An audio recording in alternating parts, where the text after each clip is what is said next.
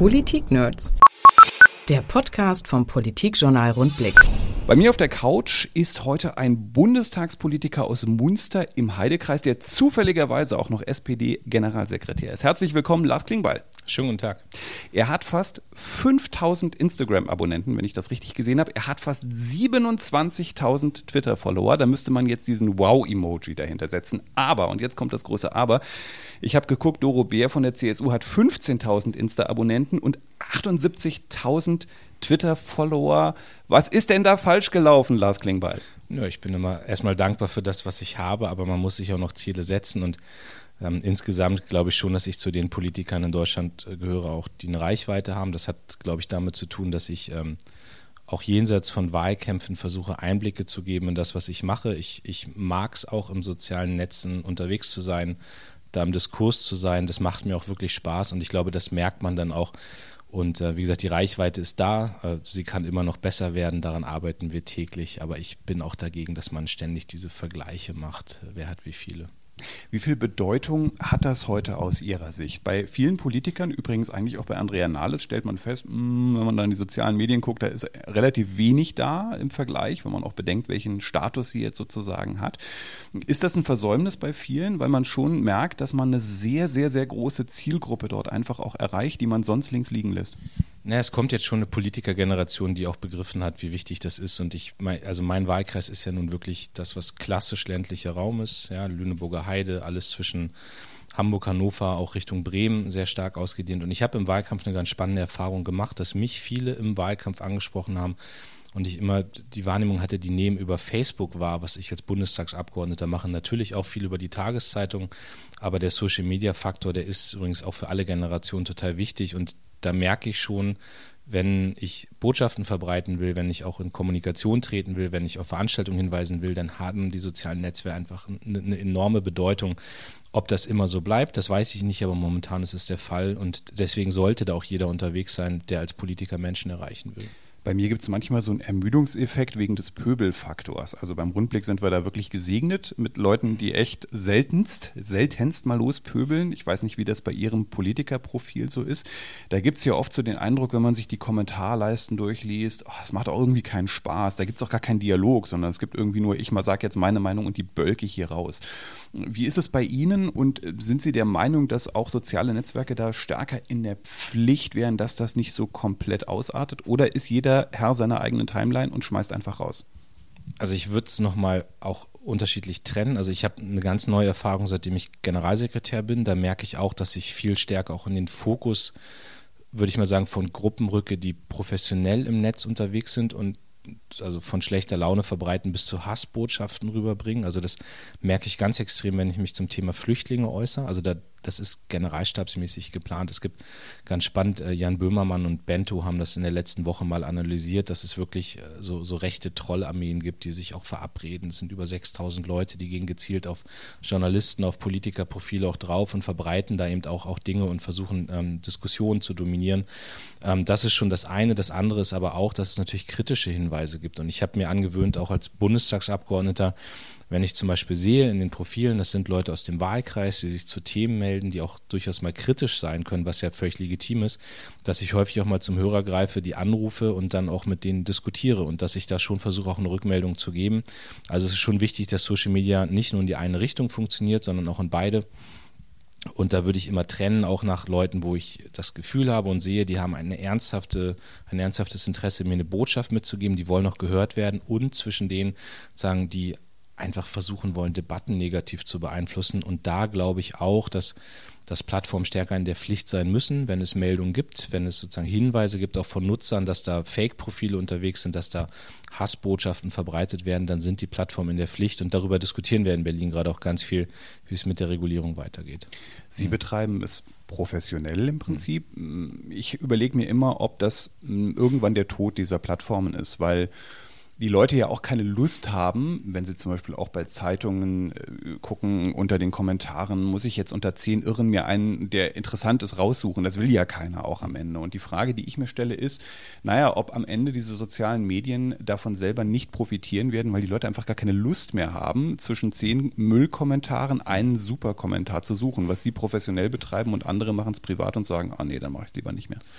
Ja, aber also ganz ehrlich, ich glaube auch nicht, dass jeder Leserbrief, der in der Zeitungsredaktion ankommt, äh, dass jeder Leserbrief da qualitativ hochwertig ist. So, und auch da muss man ja aussortieren. Und ähm, also insofern muss man eher begreifen, dass es dazugehört, dass ich auch Leute habe in den Teams, die sich angucken, was sind die Reaktionen im Netz, äh, wie gehe ich da vor, wie kommentiere ich. Das ist halt bisher nicht geplant, so in der politischen Landschaft. Sowas taucht bisher auch nicht auf in den Teams von Bundestagsabgeordneten, von Generalsekretären, dass man diese Social Media Units so stark hat. Aber das wird mit dazugehören müssen, weil der Dialog eben da auch stattfindet.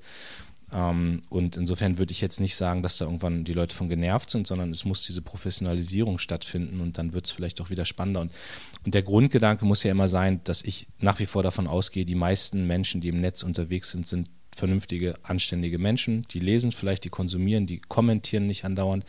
Aber wenn die sich der Macht auch bewusst werden, dann kann man, dann kann man die, äh, die Scharfmacher im Netz auch zurückweisen die meisten Menschen bei der SPD sind vernünftige und anständige Menschen. Trotzdem sind die auf Parteitagen. Ich, ich, meinte, ich meinte sozusagen, also bei uns nein, nein, so, aber auch darüber da, hinaus. Nein, nein, ja? ich habe nur weitergeleitet, weil ich wollte sozusagen das mal auf die SPD fassen. das passte gerade so schön, denn auch das stimmt ja bestimmt. Ne? Die meisten Menschen in der SPD sind vernünftige, anständige Menschen, aber wenn es Parteitage gibt, dann sind die, finde ich, auch manchmal ganz schön fies. Also wenn man sich das Wahlergebnis von Andrea Nahles ansieht, 66 Prozent, naja, ne, nicht so ein toller Start. Und bei Ihnen auch die 70 Prozent ist jetzt nicht so der super Liebesbeweis, wo man sagt, geil, neuer, junger Generalsekretär, Social Media affin, super Bringer, wird in zehn Jahren Hammerkarriere machen, dem geben wir jetzt einfach mal 95 Prozent mit auf den Weg.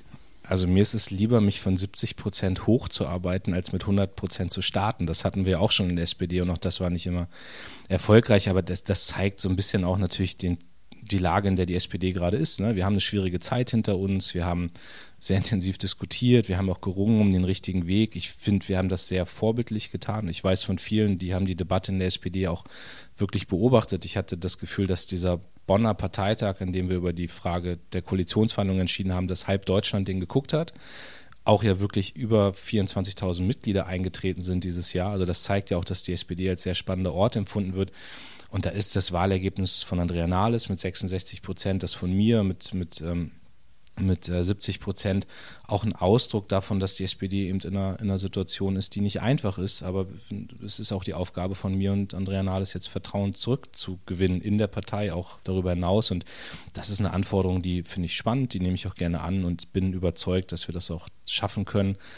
Und wir sind halt kein, wir sind halt kein Klatschverein. Also wir sind kein Verein, der immer nur die Leute abfeiert, die vorne sind. Und das ist auch okay so. Deswegen mag ich die SPD auch, weil wir kritisch sind, weil wir auch immer diskutieren, weil wir uns nicht zufrieden geben mit Dingen und das zeichnet die Partei ja schon sehr lange aus. Appell an die Delegierten, bitte auch beim nächsten Mal nicht so ein Superwahlergebnis für Lars Klingbeil, das findet er im Prinzip nicht so gut. Ja, lieber das ist jetzt eine sehr starke Interpretation von Ihnen, aber ich möchte nicht, dass die SPD eine ruhige Partei wird. Mhm.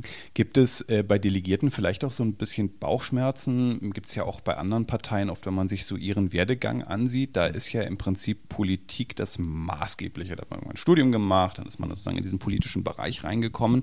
Und es gab ja auch bei anderen Parteien dann immer die Diskussion, ah ja, und das sind diese Bürschchen und die haben nie was anderes gesehen, die haben nie richtig gearbeitet. Eine Kritik, die ich ausdrücklich persönlich für nicht richtig halte, aber nichtsdestotrotz. Ist das auch so ein Faktor, der bei Ihnen eine Rolle spielt, funktionärsmäßig zu funktionärsmäßig zu sein? Naja, für mich ist es ja erstmal ein Privileg, dass ich Politik machen darf. Also ich, ich konnte mein Hobby zu einem Beruf machen. Ich bin aber auch sozusagen, das sehe ich in Abgrenzung zu anderen Ländern, ich bin, mein, mein Vater ist sozusagen einfacher Soldat, also Unteroffizier, meine Mutter ist Verkäuferin gewesen. Ich bin der Erste in meiner Familie, der der Abi gemacht hat, der studiert hat und ich weiß, dass ich in anderen Ländern nie eine Chance gehabt hätte, Politiker zu werden. In den USA muss man, um irgendwie als Abgeordneter zu kandidieren, erstmal zwei, drei Millionen auf den Tisch legen. Und das ist in Deutschland nicht der Fall. Also ich konnte hier durch Mitarbeit, durch ehrenamtliches Engagement mir diesen Weg erarbeiten Bundestagsabgeordneter zu werden. So, und jetzt kenne ich die Debatte auch, dass man sagt, früher in der Politik und ja, aber diese junge Perspektive ist wichtig. Die muss auch da sein. Ja, ich finde gerade sozusagen, dass meine Generation, die ja digital auch aufgewachsen ist, die da ähm, erste Erfahrungen mitgemacht hat, dass dieser Blickwinkel in der Politik auch repräsentiert sein muss. So, ich gehe immer davon aus, dass ähm, dass Politik den Spiegel durch die Bevölkerung, also wir brauchen Ältere, wir brauchen Jüngere, wir brauchen Männer, Frauen, sehr unterschiedliche Berufsgruppen auch. Also das muss schon gewährleistet werden. Da, da müssen wir insgesamt doch besser werden als Politik. Aber junge Leute gehören da rein. Junge Leute müssen mitreden. Und das zeigt sich gerade an solchen inhaltlichen Diskussionen wie der der Digitalisierung. Und dann gibt es die Diskussion darüber, wie kann man eigentlich dafür sorgen, dass man den Kontakt behält und dass man bodenständig bleibt. Und das ist mir auch persönlich sehr wichtig und deswegen bin ich zum Beispiel auch diesen Sommer wieder in meinem Wahlkreis unterwegs, mache Hausbesuche, das mache ich jetzt seit acht Jahren.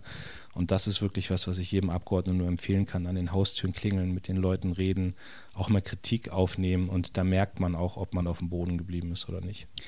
Wenn man äh, sich die, den Werdegang der letzten SPD-Generalsekretäre ansieht, dann kann man mal sehen, also mindestens Staatssekretär, wenn nicht gar Minister, ist irgendwie drin. Ist es bei Ihnen so, dass Sie sagen, ist alles möglich. Ich bin ein Polittier und das ist natürlich alles geil, was ich da machen kann, egal ob sozusagen Exekutive, Legislative ist. Oder ist es so, dass Sie sagen, ich bin so lange in dem System, ich könnte mir schon vorstellen, ich will jetzt nicht Philipp Rösler anführen, mit 45 gehe ich hier raus, ja, aber ich könnte mir schon vorstellen, irgendwann in meinem Leben nochmal was ganz anderes zu machen als diesen politischen Bereich. Und wenn ja, was wäre das? 45 hat Rösler, glaube ich, gar nicht geschafft. Nein, das, das ist das Problem. Übererfüllt das nee, Ziel. Also ich, ich habe auch, ich will nicht mein Leben lang Politik machen. Ich glaube, es kommt auch noch eine Phase danach und da, sagen, das will ich auch. Aber jetzt mache ich gerade Politik. Jetzt bin ich gerade Generalsekretär geworden, auch mit einem ganz klaren Auftrag, diese Partei zu erneuern. Und auf die Aufgabe konzentriere ich mich. Und irgendwann wird in meinem Leben was anderes kommen. Das wird auch spannend. Und ob das nochmal ein Schritt in der Politik ist oder ob das was außerhalb der Politik ist, das entscheidet man ja selbst auch nur zu einem gewissen Grade mit. So, aber ich, also ich bin weder der Typ, der jetzt irgendwie am Zaun vom Kanzleramt rüttelt, noch sage ich, in vier Jahren bin ich weg aus der Politik. Das klingt immer so toll, wenn man sowas sagt, aber ich konzentriere mich auf das, was ich jetzt als Aufgabe habe und die ist ja schon sehr herausfordernd. Aber es gibt nicht den heimlichen Berufswunsch, ich wollte eigentlich immer Fleischereimeister in Munster werden. Nee, ich wollte eigentlich immer Rockmusiker werden. Also das war schon mein großer Wunsch. Ich habe jahrelang in einer Band gespielt, habe auch bis heute die Gitarre im Büro stehen und bin leidenschaftlicher Musikfan und interessiere mich auch für alles, was mit Musik zu tun hat. Aber irgendwie hat die Qualität nicht gereicht. Also das kann aber noch werden. Also ich glaube, da ist noch äh, Potenzial. Na, aber ich glaube, mit 40 noch äh, in die, in die Rockmusiker-Karriere einzusteigen, ist, ist, schon sehr ambitioniert. Man müsste wahrscheinlich beim Format ein bisschen drehen. Vielleicht geht es dann in Richtung Schlager. Aber keine Chance. Können ja mal die Kollegen nee. bei NDR 1 anrufen. Wenn wir mal auf die SPD gucken, ähm, sieht man ja, wie schwer eigentlich die Aufgabe ist, die man da übernommen hat. Ja, da braucht man sich nur die Umfragenlage angucken. Bei einigen steht man bei 17, bei anderen bei 20, ist es aber irgendwie alles relativ traurig. Wie frustrierend ist das denn? Ich meine, klar, es geht nicht von einer Woche auf die andere. Wenn ich ein Ziel sehe, dass ich irgendwo bei 30 plus X landen muss und der Weg ist wahnsinnig weit. Ja, also eine frustrierte Grundhaltung wäre das Falsche. Also ich weiß schon, wie groß die Aufgabe ist und ich weiß auch, was wir schaffen müssen und ich weiß auch, dass wir am Ende daran gemessen werden, ob wir diesen Weg geschaffen haben. Nur ich habe Grundüberzeugungen, die für mich richtig sind. So habe ich auch meine Arbeit vor Ort gemacht, was ja bei mir mit dazu geführt hat, dass ich meinen Wahlkreis, der ein konservativer ist, dann auch mit einem sehr guten Ergebnis gewinnen konnte direkt. Aber für mich gehört dazu, dass wir jetzt einen Weg festlegen, dass wir den auch kontinuierlich gehen, dass wir Konflikte klären, Profile entwickeln, dass wir erkennbar sind, auch mal wieder anecken als SPD und dass wir auch in der Partei über die programmatische Klärung hinaus gucken, wie wir zum Beispiel Strukturen stärken können, wie wir wie wir Vielfalt auch stärker repräsentieren können in der Partei und wie wir auch Kommunikation anders gestalten. Da gehört das Digitale mit dazu. Das sind alles Wege, wo ich finde, wir müssen jetzt uns bewusst machen, dass nicht jede Umfrage, die sich nicht so entwickelt, wie wir es gerne hätten, dazu führen darf, dass wir nervös werden. Weil ich ja überzeugt bin davon, dass der Weg der richtige ist und den muss man jetzt einfach mal gehen und dann wird es am Ende auch besser werden. Wenn man bei der CDU guckt, ins Konrad-Adenauer-Haus, dann sieht man jetzt, dass Frau Kramp-Karrenbauer ganz stark sortiert. Da wird also, werden Leute weggesetzt, dann werden andere Leute hingesetzt. Da wird sozusagen schon so aufgebaut, dass der Laden so ungefähr passt, wie man den haben möchte. Machen Sie es genauso? Also muss auch bei Ihnen, bei der SPD-Zentrale, im Prinzip eine neue, eine andere Struktur her, um schlagkräftiger zu werden? Na, die Frage, wie man sich besser aufstellen kann und wie man sich aufstellt, die beschäftigt mich natürlich auch. Auch die Frage, wie man nochmal im digitalen Zeitalter Kampagnen organisiert, wie man kommuniziert.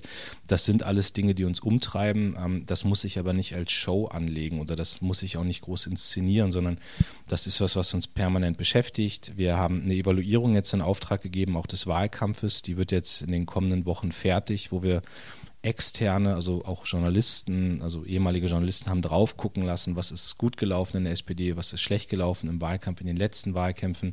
Da sind über 100 Interviews geführt worden. Und ähm, das nehmen wir natürlich schon auch als Hinweis, was man besser machen muss in der Partei. Aber eigentlich bin ich davon überzeugt, dass ich viele Dinge auch weiß und sehe, die anders werden müssen. Das habe ich gerade beschrieben. Also eine Planbarkeit, eine Verlässlichkeit, eine andere Kommunikation. Und das ist übrigens auch für die Mitarbeiter in so einer Parteizentrale sehr wichtig, dass die einfach mal den Weg kennen, der über Jahre gegangen werden soll. Und dann nochmal wird es, wird es dazu führen, dass Vertrauen wieder da ist, aber ich brauche keine, ich keine großen Umbauprozesse oder sonst irgendwie was. Stellen Sie fest, weil Sie auch gerade von der Evaluierung gesprochen haben, dass wenn Sie zum Beispiel mit einem Journalisten, der den Wahlkampf begleitet hat, und einem Basismitglied in Munster unterschiedliche Antworten bekommen, was die Herausforderungen sind, dass man in einer Bubble ist, die sagt, ihr müsstet aber mal und das Basismitglied sagt, aber ich fühle mich da nicht mehr richtig repräsentiert? Der Journalist, der begleitet, hat natürlich nochmal ganz andere Einblicke. So, aber ich finde nach wie vor, dass auch das Basismitglied ein ganz gutes Gespür dafür hat, was richtig und was falsch ist. Und wenn ich jetzt auch so nach ein paar Monaten als Generalsekretär was feststelle, dann ist das ja, es gibt unfassbar viele Berater in Berlin. Es gibt unfassbar viele Leute, die einem eine Meinung mitgeben. Und manchmal sollte man vielleicht eigentlich auf das hören, was man so als Gespür hat. Und das ist dann immer gar nicht so falsch.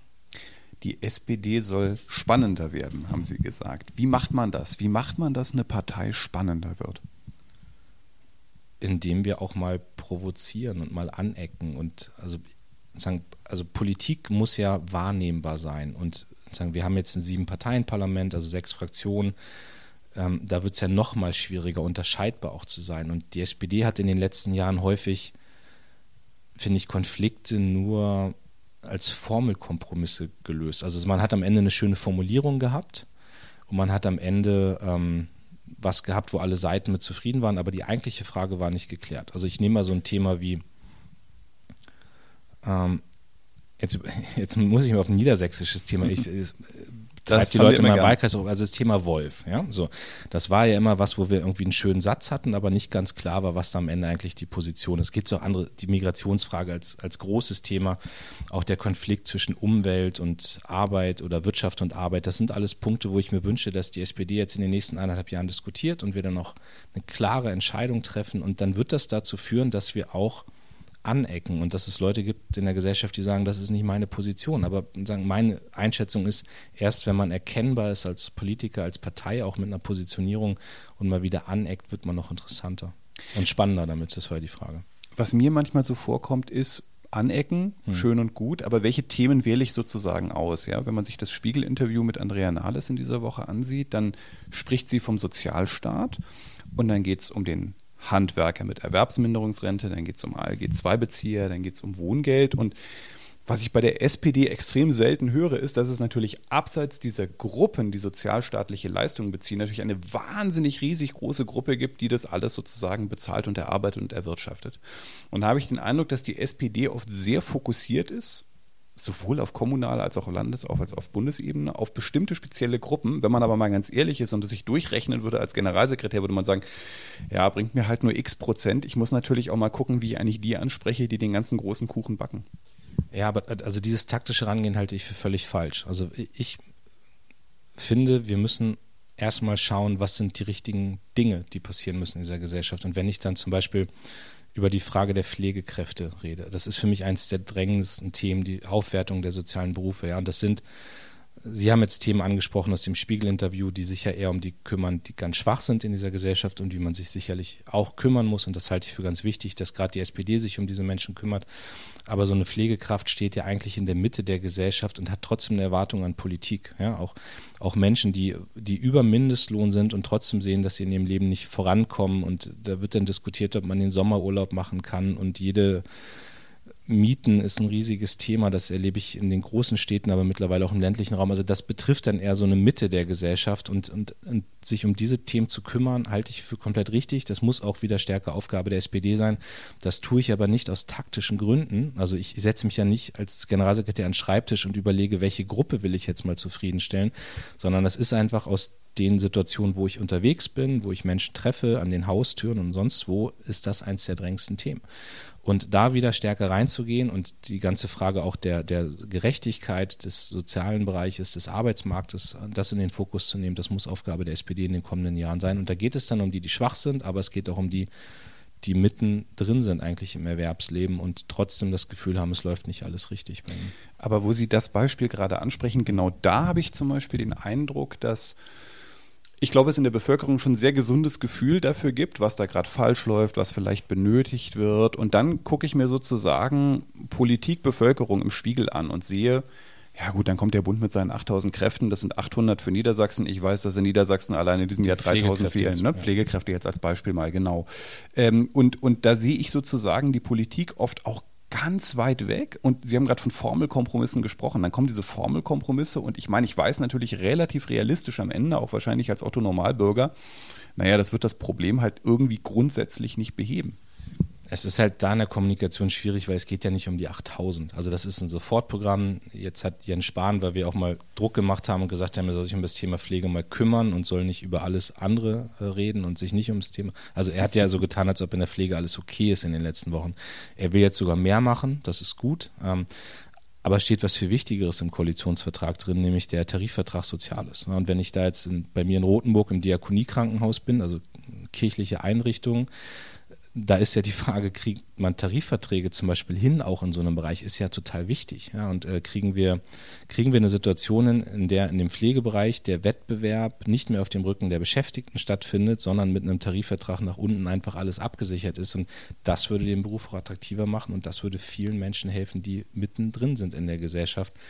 Und ähm, insofern haben wir da schon Gespür für, nur der zuständige Minister sollte das dann noch angehen. Und wenn wir jetzt als SPD zum Beispiel über die Frage diskutieren, soll der Mindestlohn eigentlich angehoben werden oder was machen wir mit Leuten, die auch in der Mitte der Gesellschaft stehen und durch Digitalisierung ihren Job verlieren könnten, das wird ja leider passieren in einigen Bereichen, dann finde ich, ist das schon eine sehr zukunftsgewandte, zukunftsgewandte Diskussion, die überhaupt nichts mit Berliner Bubble zu tun hat, aber Aufgabe der Politik ist. Was mich dazu äh, bringt, gerade weil Sie ihn genannt haben, Ihr Verhältnis zu Jens Spahn gut, weil Sie beides junge Abgeordnete sind oder eher nicht so gut, weil er politisch schon in einer anderen Ecke steht als Sie?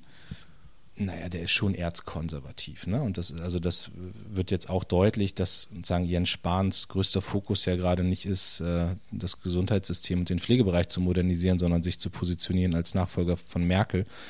Und äh, da habe ich schon eine andere Erwartung, äh, dass er jetzt die Dinge umsetzt, die wir in den Koalitionsvertrag reinverhandelt haben und äh, das Arbeiten beginnt. Er hat ja über Jahre immer kritisiert, was alles schief läuft in der Politik und jetzt kann er als Minister ja mal zeigen, was er drauf hat. Sie haben, äh, weil wir auch vorhin das Thema angeschnitten haben, Agenda 2010-Debatte, da hatten Sie äh, gesagt, stand in einer Überschrift, die Agenda 2010-Debatte langweilt mich. Finde ich vollkommen richtig. Ich habe nur gedacht, wow, so als SPD-Generalsekretär mutig, weil wahrscheinlich in jedem zweiten Ortsverband eine Agenda 2010-Debatte geführt wird, zumindest gefühlt. Ähm, ist es so, äh, dass ähm, das eines dieser Kernprobleme der SPD ist, dass man auf zu vielen Ebenen eigentlich die ganze Zeit eine Vergangenheitsdiskussion führt, obwohl man eigentlich mal 15 Jahre weiter gucken müsste? Nee, das ist kein Kernproblem der SPD, aber ich merke eben schon, dass diese Diskussion ja nach wie vor stattfindet und ähm, das, was ich einfach deutlich machen wollte mit dem Interview, was sich dann in der Überschrift ja und sagen, also in der Überschrift sehr zugespitzt war, ist, dass ich mir wünsche von meiner Partei, dass wir über die Dinge des Jahres 2018, 2020, 2025 reden, weil wir einen rasanten Wandel haben werden. Es werden viele Menschen durch die Digitalisierung ihren Job verlieren. Ähm, technischer Fortschritt hat schon immer dazu geführt, dass Arbeitsplätze weggegangen sind, dass sie verloren gegangen sind, dass sie vernichtet wurden. Sonst würden bei mir Landwirtschaft ja viel mehr Menschen noch arbeiten zum Beispiel. Und jetzt ist aber die Frage, was ist die Rolle der SPD in diesem Wandel? Und die Rolle muss ja sein, diesen Menschen die Hand auszustrecken, denen zu sagen, wir bringen euch durch diesen digitalen Wandel durch. Das hat dann was mit Bildung, mit Weiterbildung zu tun. Aber wir brauchen auch einen Sozialstaat, der funktioniert in dieser Situation. Und deswegen bin ich mir recht sicher, wird am Ende was anderes stehen als Hartz IV. Da müssen wir auch hinkommen. Also die Leute müssen aufgefangen werden. Aber es bringt dann überhaupt nichts, wenn ich andauernd über das Jahr 2003 rede, da war ich noch nicht mal im Bundestag. Ja, da habe ich keine, also habe ich zwar schon Kommunalpolitik gemacht, aber ich möchte nicht andauernd darüber reden, weil es bringt uns nichts für die Debatte der Zukunft. Und das war so ein bisschen mein Appell an die SPD und ich merke, dass darüber diskutiert wird. Das war auch meine Absicht, dass darüber diskutiert wird. Und was mich aber total freut, ist, dass ich äh, auch sehr viel Unterstützung dafür habe und ich auch wahrnehme, dass es auch eine junge Generation in der SPD gibt, die sagt, lass uns jetzt mal nach vorne blicken und die Zukunftsfragen stellen. Und wenn man das mit so einer zuversichtlichen Haltung macht, dann, dann bin ich auch ganz guter Dinge, dass am Ende die SPD die Partei sein wird, die als erste eine Idee hat für den sozialen Wandel ähm, im digitalen Zeitalter. Ich hatte 2003 noch Haare und äh, dass, ich, dass es jetzt weniger wird, hat nichts mit der Agenda 2010 zu tun, möchte ich an der Stelle nur mal festhalten. Kann die SPD nicht. Sehr gut, für. Dass, dass wir das geklärt haben. ähm, weil Sie das gerade gesagt haben und weil es für mich wieder so ein bisschen paternalistisch klingt, äh, wenn es darum geht, Digitalisierung, hm, welche Jobs fallen weg, wie geht es da weiter, wem muss man da helfen. Letztens habe ich in einer Reportage gelesen von jungen Männern in einem Unternehmen in äh, Niedersachsen, die äh, einen Roboter bauen in ihrem Unternehmen Unternehmen. Witzigerweise wird dieser Roboter Dinge tun, die diese jungen Männer bisher tun. Das heißt, ähm, äh, eigentlich müsste man sagen, oh Gott, Gefahr, Gefahr, ihr schafft gerade euren eigenen Arbeitsplatz ab, aber das war überhaupt nicht deren Antrieb. Die waren mega begeistert. Die haben gesagt, ja, natürlich geht es uns für uns hier irgendwie weiter, weil ne, wir, wir sind hochqualifiziert. Ist da auch die Debatte, auch teilweise die, die die SPD führt, da oft so ein bisschen wieder so ein Touch zu negativ, weil ich glaube, es gibt gerade bei jungen Menschen schon eine große Begeisterung dafür und gar nicht so die Sorge, äh, dass mein Job da morgen deswegen weg sein könnte also ich bin da für eine sehr offene Debatte und auch eine sehr optimistische Debatte, weil ich auch wirklich glaube, dass technischer Fortschritt an vielen Stellen zu einer Verbesserung der Lebenssituation führen wird. Trotzdem muss ich ja in den Blick nehmen, dass es an vielen Stellen die sehr konkrete Person geben wird, deren sehr konkreter Arbeitsplatz verloren geht. Und dem kann ich ja nicht irgendwie erzählen, trotzdem ist das doch alles cool, was hier gerade passiert, sondern ich muss als Politik auch sagen, was, was wird aus dieser Person? Und der 55-Jährige, der hochqualifiziert ist, der sein Leben lang alles richtig gemacht hat, der, der sich weitergebildet hat und der vielleicht trotzdem durch einen Algorithmus oder durch eine Roboter oder eine Maschine seinen Job verliert, für den muss ich irgendwas parat haben und um den muss ich mich kümmern. Und das ist Aufgabe der SPD und der Politik insgesamt, da eine Antwort zu haben. Und das muss man sich bewusst machen. Und, und trotzdem nochmal glaube ich auch, dass, dass wir viele Veränderungen erleben werden, die sehr spannend sind, wo ich auch Lust drauf habe auf diese Veränderungen.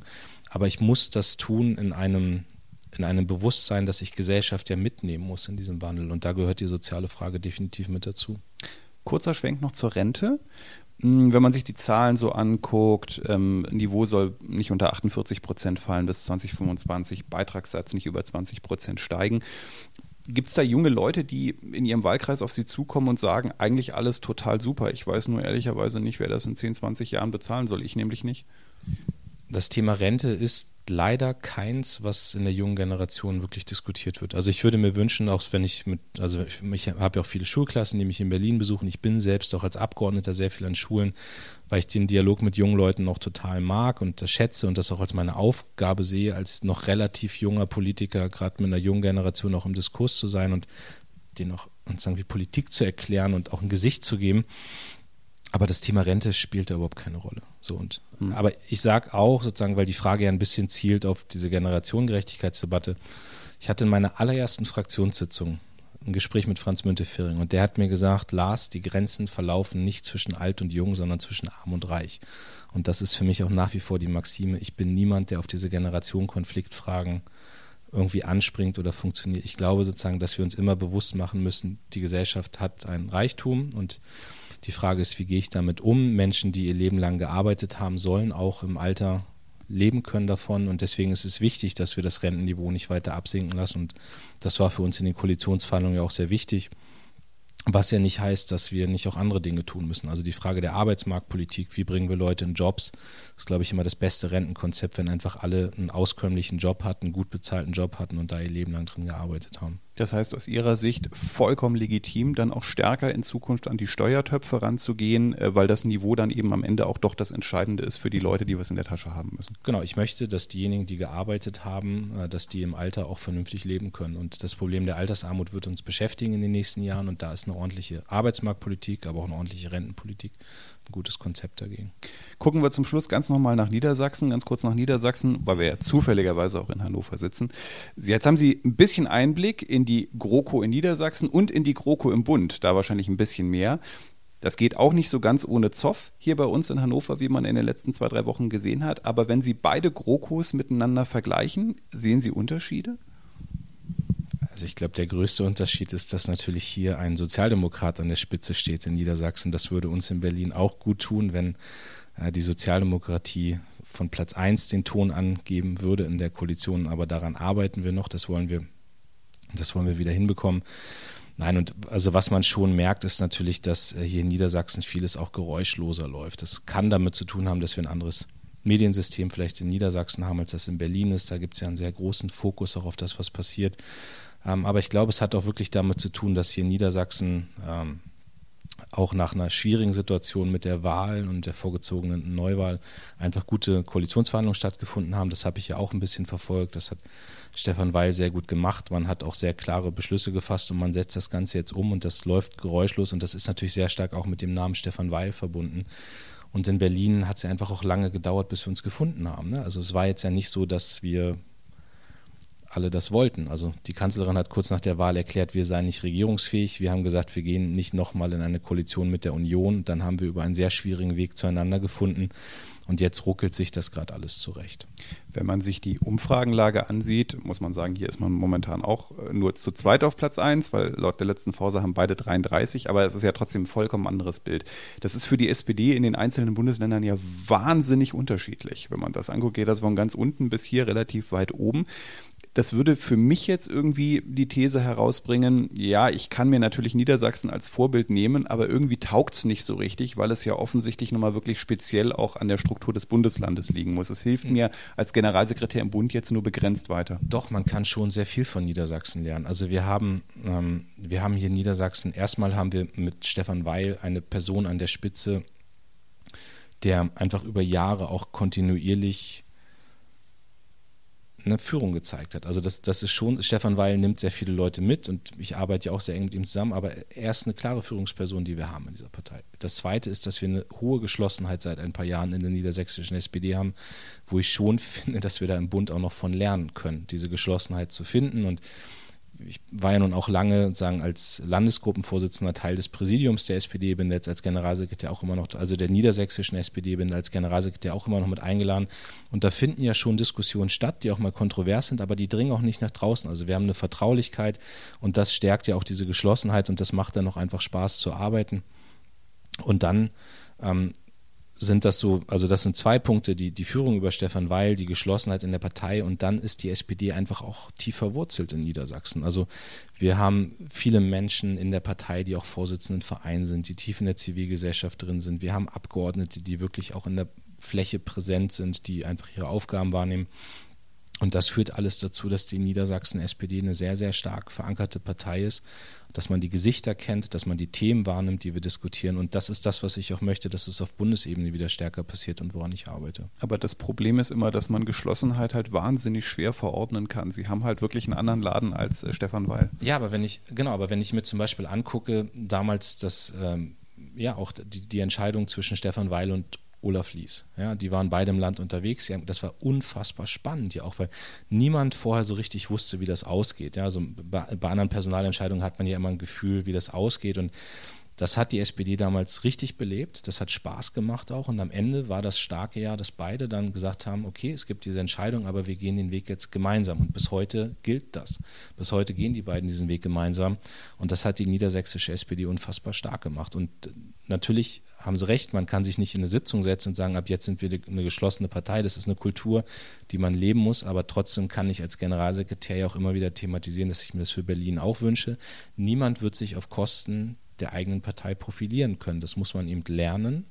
Das muss man immer wieder sagen und da lohnt der Blick nach Niedersachsen. Ich finde, wir haben heute ziemlich geschlossen auf diesem Sofa gesessen, muss man als Fazit festhalten. Lars Klingbeil ist SPD-Generalsekretär und war heute zu Gast im Podcast Politik Nerds beim Rundblick. Herzlichen Dank für den Besuch. Ja, vielen Dank für die Einladung und danke für das Gespräch. Politik Nerds. Mehr Infos unter rundblick-niedersachsen.de.